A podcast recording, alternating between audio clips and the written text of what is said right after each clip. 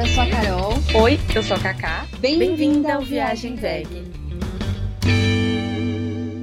Alface News. Ao News de hoje, vamos falar um pouco sobre a moda upcycling e recicle. A Havaianas lançou em junho um programa global chamado Havaianas Reciclo, para o público dar um destino correto para os chinelos que desejam descartar. É bem simples, basta você ir até uma loja das Havaianas e fazer o descarte do seu antigo chinelo. Eles fazem uma triagem para definir o destino do produto. Se ele estiver em bom estado, é higienizado e encaminhado para doação. Mas se o produto estiver meio zoadinho, é encaminhado para a reciclagem. Esse esse programa está disponível nas cidades de São Paulo, Rio e Recife. Basta acessar o site da Havaianas para ter todas as informações e conferir qual a loja mais próxima de você. Outra coisa interessante é que algumas dessas coletas são feitas de buy, aderindo assim à campanha chamada Carbono Zero. A moda recicle ou upcycling está bem alta, tanto que na São Paulo Fashion Week deste ano rolou um desfile trazendo essa proposta. O estilista Gustavo Silvestre trouxe essa ideia junto com o projeto social Ponto Firme. O projeto social Ponto Firme oferece formação de seis meses com certificado em técnicas de crochê para sentenciados da penitenciária de Guarulhos, São Paulo. Esse projeto tem apoio da empresa Círculo SA, que doa materiais para que os alunos possam aprender e se desenvolver. Eles confeccionam tapeçarias, toalhas, redes, almofadas,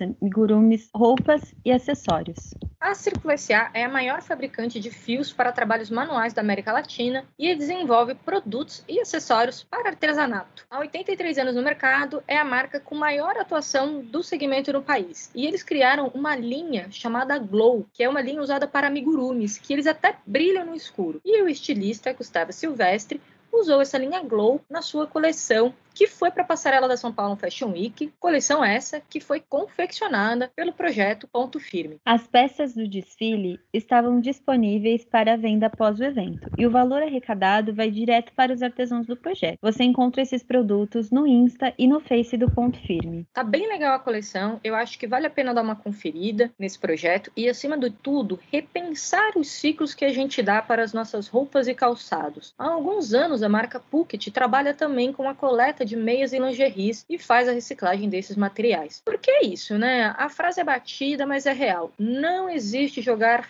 fora. Que fora é esse? Se você é uma consumista desenfreada, porque acontece, né? A propaganda tá aí bombardeando a gente a todo instante para comprar tudo e qualquer coisa. E aí, beleza, você comprou. E como que você descarta isso depois? O que você faz com esse excesso de coisa que você comprou? Com as roupas, com calçados, com os objetos? Se você cansou de algum produto ou se ele não te serve mais, procura alguma ONG, alguma instituição séria que faz esse tipo de doação. Isso daí pode ser um caminho. Porque, assim, de fato, algumas empresas já estão estão se preocupando com isso, né? Com esse destino final dos produtos. Mas isso a gente não pode esquecer que agrega valor à marca. Então eles não estão fazendo isso porque, nossa, como eles são lindos e sustentáveis. O selo sustentável hoje é um agregador de valor e de lucro para essas marcas. Pois é, o Boticário, por exemplo, não é uma marca vegana, mas está lançando alguns produtos veganos. E tem até uma loja modelo toda reciclada que também faz esse projeto de coleta de embalagens. Sim, e é o mínimo também, né, gente? Porque, enfim, eles enfiam a gente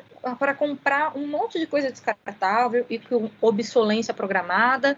A gente compra, a gente usa, como no caso, por exemplo, dessas marcas de fast fashion, como era a Forever 21. Eu acho que é um grande exemplo disso, né?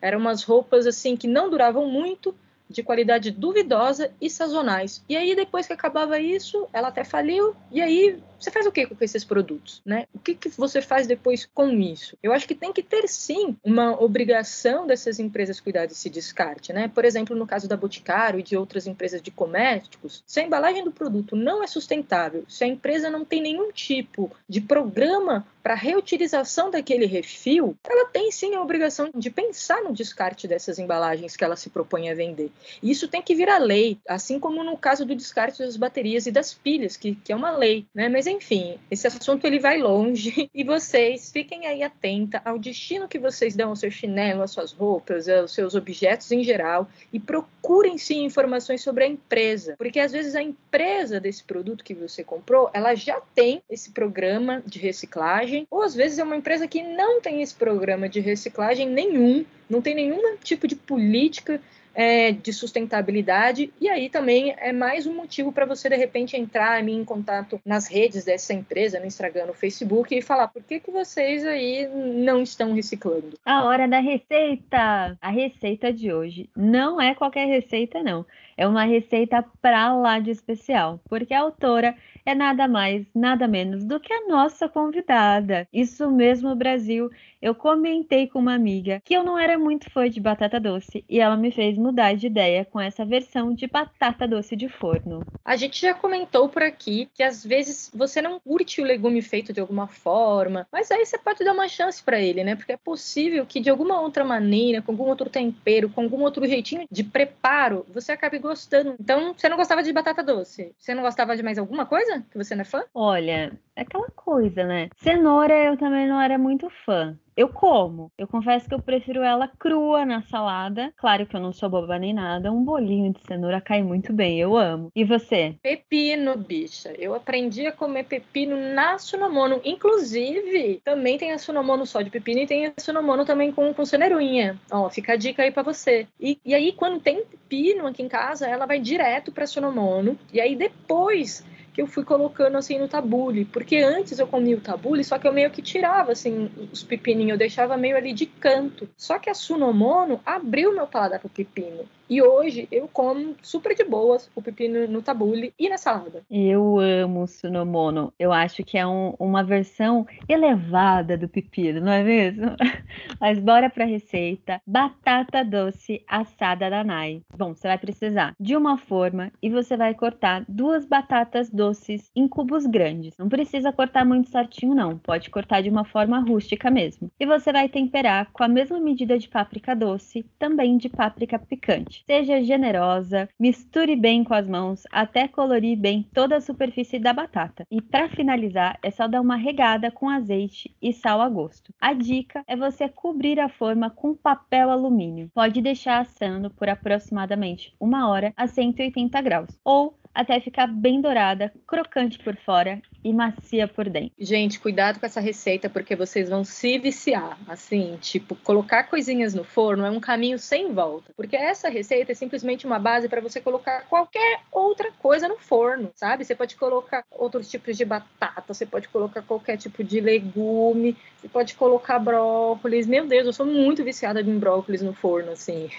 Então, assim, façam, arrasem e se preparem pelo novo vício de vocês, que vai ser colocar coisinhas no forno. E agora, então, vamos trazer a nossa convidada, como já disse, autora da receita. E temos aqui a honra de receber Nayara de Paula, a é arquiteta, designer, apaixonada por arte, mamãe do Jujuba, rainha das receitas vegas maras e minha conterrânea. Um salve para Mauá. Sabe aquele tipo de gente que dá vontade de colocar num potinho? Pois bem, é ela. Seja muito bem-vinda, Nay. Oi, gente. Obrigada. Que apresentação maravilhosa. Bem-vinda, Nay. Obrigada, Cacá. Nay, conta pra gente, qual é a sua relação hoje com a alimentação? Basicamente, sou vegetariana, salvo algumas exceções, porque por orientação médica, eu preciso às vezes comer carne de uma duas vezes ao mês para manter o sangue ok, assim, para não dar anemia. Fora isso, eu tento sempre ser uma vegetariana, digamos, saudável, que às vezes é um pouco difícil, mas aí é um aprendizado contínuo nas receitinhas, né? Mas como assim você precisa comer algum tipo de carne específica? Sim, principalmente a carne vermelha. A recomendação é que coma pelo menos uma vez ao mês. Tanto eu faço acompanhamento com o nutricionista e o hematologista. E eu tive um, assim, um histórico desde criança de que eu sempre tinha anemia. Não importasse a minha dieta, eu sempre estava com anemia. E aí, recentemente, já aqui na vida adulta, com diversos exames assim que fiz, a gente descobriu que essa anemia, na verdade, é genética, então não tem tanto a ver com a minha alimentação. E por isso que ela não, não é curada, né? Então eu sempre tenho, tenho que fazendo exame de sangue, às vezes usar suplemento de ferro e ainda tentar dar uma equilibrada com alimentação. Mas para dar certo é comer carne, olha, vou falar a verdade, preciso misturar com um monte de coisa. Então, assim, escondidinho de todos os tipos. Sempre assim, porque desde criança, eu nunca fui muito amiga de comer carne, não. E aí eu tenho sempre que prestar muita atenção, assim, em, em todas as minhas refeições tem que ser bem coloridas para ter todos os tipos de nutrientes certinho. Mas quando eu como uma folha escura, por exemplo, uma verdura escura, é que tem mais ferro, então eu preciso sempre de vitamina C acompanhado para potencializar a absorção daquele nutriente. E então tem o suplemento, tem esses pequenos cuidados no dia a dia, mas ainda assim não foi suficiente. Então eu tentei a, dieta durante um ano. É, vários tipos de dieta que, que não tinham a carne, mas ainda assim não rolou, sabe? Caraca, mulher. Vamos para o momento bela. Nai, qual foi o menu da sua última refeição? A minha última refeição foi bem improvisada, então tinha alface, couve-flor refogada com os temperinhos, ovo, e aí de sobremesa tinha mamão e banana com aveia. Ah, massa. Quase chegando na vegana. Eu acho que assim, esse ovo, eu não sei se você hoje comeu ele por questão aí da sua, da sua deficiência, né? Do, do ferro tal, da baixa absorção de ferro que você tem, ou se você realmente comeu porque, ah, é, tava aí e eu comi. Mas esse ovo, você pode super substituir ele, assim, né? Nesses dias que você realmente não precisa dessa absorção. Então, você pode substituir esse ovo pelo grão-melete. O grão-melete, você tem duas maneiras de fazer. Você pode já comprar a farinha de grão de bico pronta, que aí você só bate essa farinha com um pouquinho de água e assim, quando eu digo bater, você nem precisa do liquidificador, você pode fazer uma misturinha ali num potinho mesmo, até ficar quase naquela consistência de panqueca mesmo, sabe? E aí ficou ali naquela consistência de panqueca, já joga na frigideira e faz a sua panqueca. Pode ser aquela panqueca enrolada com recheio dentro, mas pode ser aquela panqueca mais robusta, sabe? Quase aquelas panqueca americana, que aí você já coloca algumas coisinhas lá dentro, como por exemplo, uns temperos temperos, um tomatinho, um alho poró, e aí você só vira ela do outro lado e já tá lá. Aquela, aquela panqueca mais redondinha, mais gordinha, alta, também é uma ótima substituição. E a outra maneira de você fazer o grão melete é você realmente já ter o grão de bico cozido, e aí sim você vai precisar de um liquidificador, que aí você joga com o grão de bico já cozido, um pouquinho de água no liquidificador, coloca os temperinhos que você achar necessário, sal, pimenta, e enfim, ficou naquela consistência de novo da panquequinha. Aí é só você fazer o mesmo processo procedimento e arrase está pronta aí a sua substituição pelo grão melete. E aí pode ser uma, uma bela substituição para o seu ovo. Porque o resto já tá todo vegano, o seu prato, né, mulher? Até a sobremesa é vegana. Até a sobremesa é vegana, gente. Desculpa, outro nível, né? Outro nível. Nossa. Até a sobremesa é vegana. É podre de chique. Agora vamos papear um pouco sobre viagem. Você tem algum estilo de viagem? Conta pra gente. Acho que vários estilos, na verdade. Que eu gosto tanto do histórico, artístico, arquitetônico, quanto bem no meio do mato, para ter mais contato com a natureza. Ou, principalmente, eu acho, meu preferido é por comida. Viajar por comida é sempre uma ótima opção também. Se você tivesse que escolher uma viagem agora, você faria algo mais para a natureza ou mais para um rolê gastronômico ou histórico? Olha, depois de mais de um ano de pandemia, com certeza natureza. E qual a sua história de maior perrengue de viagem? Vixe! Bom, meu maior perrengue de viagem eu acho que foi num bate-volta na praia, é, Praia Grande, e foi assim num, feri num feriado, né? nem me lembro qual, faz um tempo já. Descemos de Mauá pra Praia Grande, deu uma hora e meia. Beleza, bora se divertir na praia, foi um dia ótimo, nos divertimos, foi super legal, torramos. Tava eu, minha mãe, minha tia e uma amiga delas, e a gente desceu de carro. Na hora de voltar, sabe aquela de em que horas que a gente volta? Será que é às quatro? Aí todo mundo pensou às quatro né? então, super congestionamento dos paulistanos subindo a serra de volta. Mas aí teve um agravante, porque fecharam a rodovia Imigrantes. Aí todo mundo se engarrafou na Anchieta. Aquela viagenzinha de uma hora e meia de volta para casa virou 18 horas. Para piorar, é, a minha tia era a única pessoa que estava com carta para dirigir. então tinha como é, ela descansar. Para piorar, dessas 18 horas, a maior parte parte do tempo a gente ficou lá no topo da serra.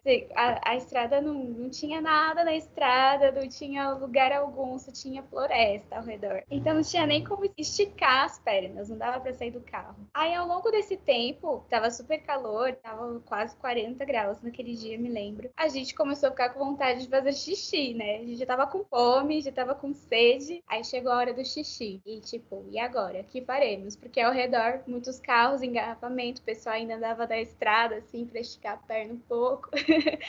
e aí chegamos ao ponto, minha gente, de ter que usar um potinho de sorvete para fazer xixi dentro do carro, com sem filme, tá? então, uma a uma das quatro pessoas no carro, tivemos que compartilhar o mesmo potinho para fazer o xixi. Depois, naquela de descartar ainda o xixi pela porta, assim, no, no meio da estrada, para poder passar a vez para outra, sabe? Foi meu maior perrengue. Nossa, o, o clássico perrengue da praia logo ali no feriado, que pra ir é uma maravilha, a praia é uma maravilha pra voltar só Jesus na causa. Tava ruim para todo mundo, mas olha para sua tia dirigindo 18 horas de engarrafamento. Putz, depois desse perrengue, conta pra gente qual foi a sua maior aventura de viagem. Minha maior aventura, tinha acabado de me formar na faculdade, e aí eu tava num evento de arquitetura e estavam convidando assim os estudantes para ir lá para Floripa para projetar um parque ecológico grátis, assim, de forma colaborativa com o bairro. E, e aí eles disseram, né, quem quer ir? E, tipo, eu me candidatei, na, super na emoção me candidatei. Só que eu só tinha o dinheiro da passagem de ônibus e de três refeições.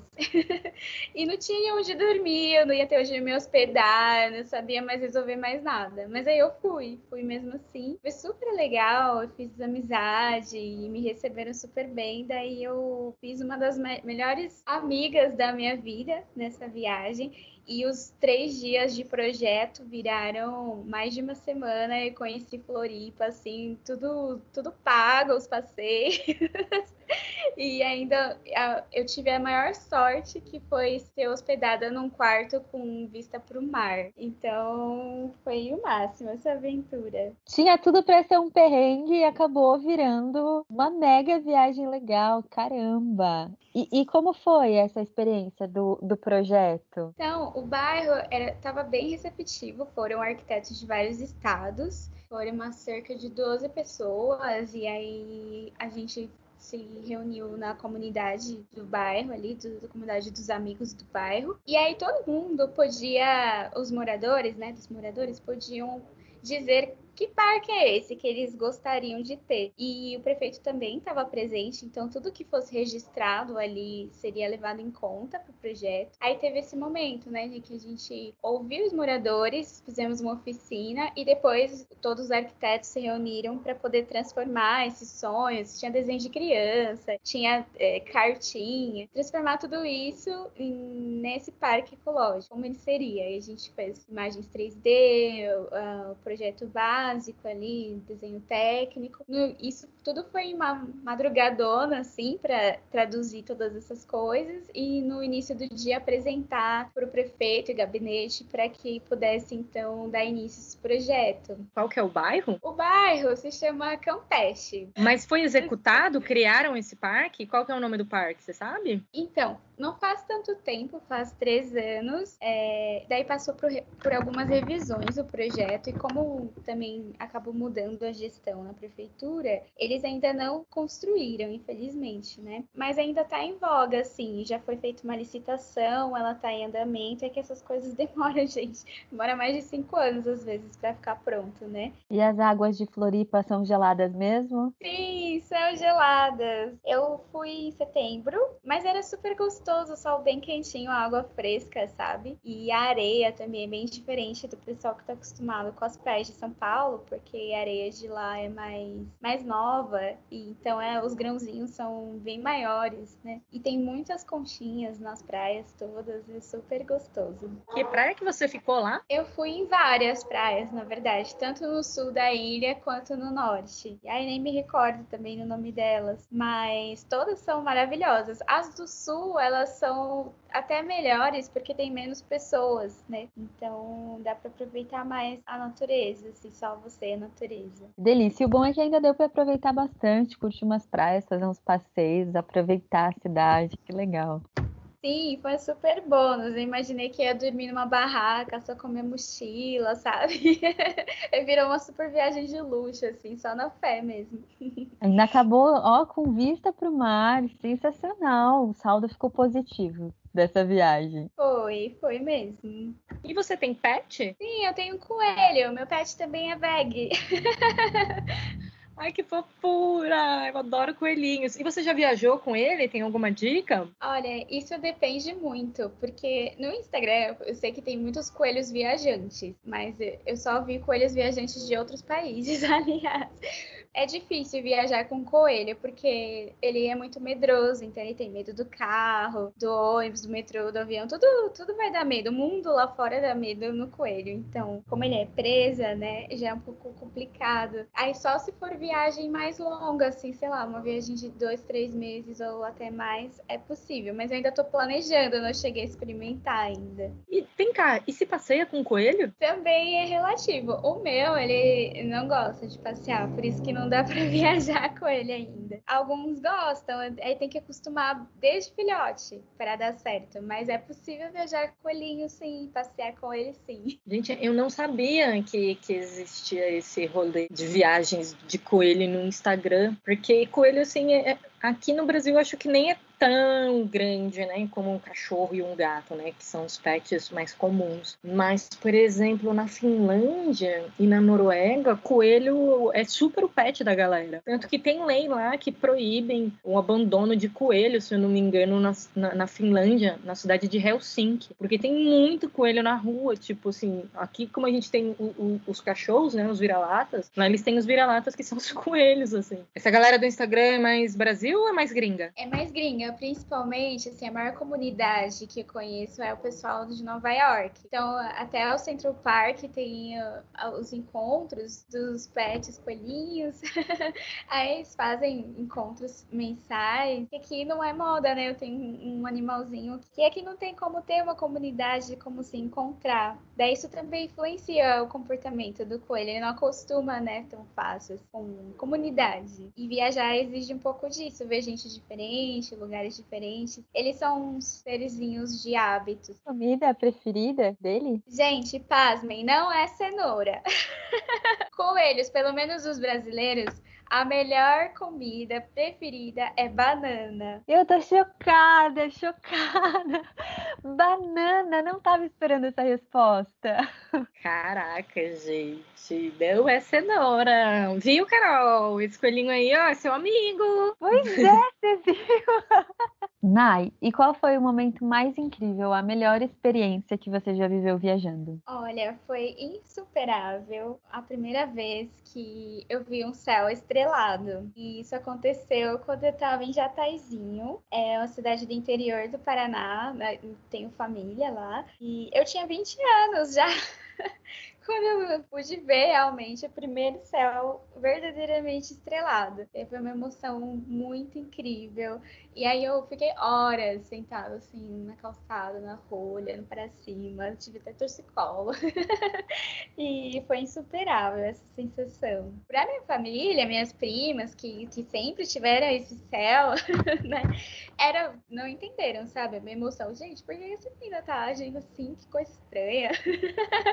Mas para mim, que, que sou aqui da região metropolitana de São Paulo, é, é uma coisa de outro mundo, é outra realidade. É uma coisa assim, nossa, só vi isso na televisão, com telescópio, sei lá, não sabia que era de verdade. Então, para mim, fez muita diferença. E o que, que não pode faltar na sua viagem? Comida diferente, comida regional. Acho que é o que me motiva, mas é sempre, sempre desvendar novos sabores. Chegamos na hora do caqui. Nai, um lugar para conhecer. Paraty. Uma pessoa para viajar. Meu namorado. Uma pessoa para não viajar. Minha amiga Jennifer, porque ela é muito festeira e eu sou muito tranquila tranquila. Um petisco. Queijo coalho. Um legume. Batatinha. Um doce. Sorvete. Uma bebida. Suco de melancia. Um livro. 100 anos de solidão. Uma culinária típica. Mineira. Uma receita. Minhas batatas doces assadas. Viajar ouvindo um bom podcast ou lendo um bom livro. Lendo um bom livro. Eu sou louca por livros. Um mochilão na faixa por três meses ou uma viagem de luxo all inclusive por uma semana. Mochilão. Museu ou cinema. Museu. Um idioma. Italiano. Você ganhou uma viagem para Paraty, com tudo pago, porém você tem que ir com a sua amiga Jennifer. Viaja ou não viaja? Viaja. Mando ela para as festas e fico na praia de boas com meu sorvetinho.